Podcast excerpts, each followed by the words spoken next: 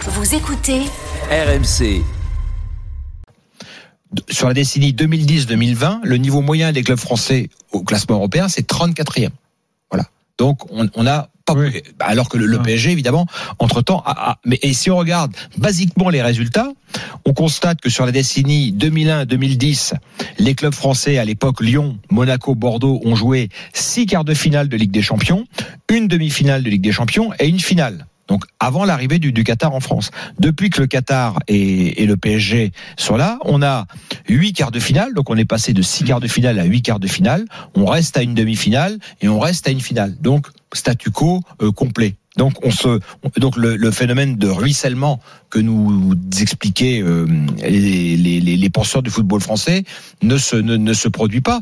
Et je dirais En même que général, le phénomène de ruissellement, euh, on a bien compris que ça fonctionne Ouais, pas. mais là on a le, le- le- comme souvent dans le foot, ce qui est intéressant avec le foot, Ouais. c'est qu'on a c'est un art appliqué le foot, c'est-à-dire qu'on constate euh, au, à, l'instant M ce qui se passe. On n'a pas besoin d'attendre 50 ans qu'il y a des experts qui nous expliquent que dans ces, là on a les résultats, euh, on a les résultats euh, sous, sous, sous, sous, sous les yeux. Et, euh, et et par rapport à ce qui s'est passé en finale de la Coupe de France.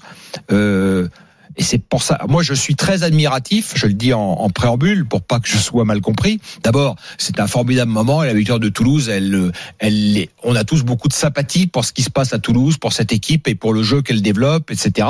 Il y a un modèle nouveau qui est défendu par euh, son président, qui n'est Mm. pas si nouveau que ça, parce que je pense que par exemple les data, euh, bah, Toulouse n'est pas le premier club loin de là en France à utiliser les data. Peut-être qu'il y a un systématisme et une façon différente et particulière, comme l'a expliqué euh, à votre micro la semaine passée Damien Comoli de le faire, mais c'est pas pour moi un phénomène nouveau. Mais euh, euh, donc moi, je, je un, on, on s'est régalé. Deux, je trouve exceptionnel ce que, ce que fait Montagnier, parce que je trouve que euh, arriver euh, à amalgamer un club où il y a 20 ou 21 nationalités, c'est extrêmement dur. Hum. Je me rappelle qu'à une époque, par exemple, David Guillon à Reims, qui avait été confronté un peu au même phénomène, avait expliqué à quel point pour lui c'était compliqué.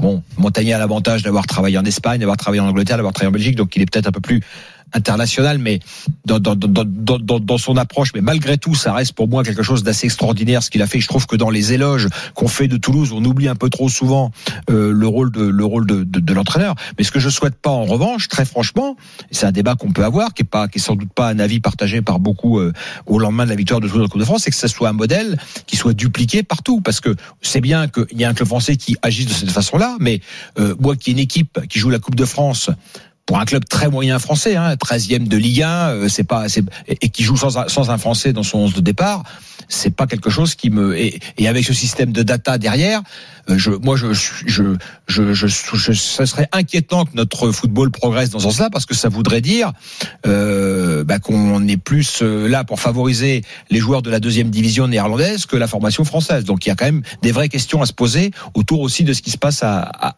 à Toulouse. Alors, c'est- moi, je, je Et d'ailleurs, et d'ailleurs, juste, juste un, un dernier élément pour préciser un peu ma pensée.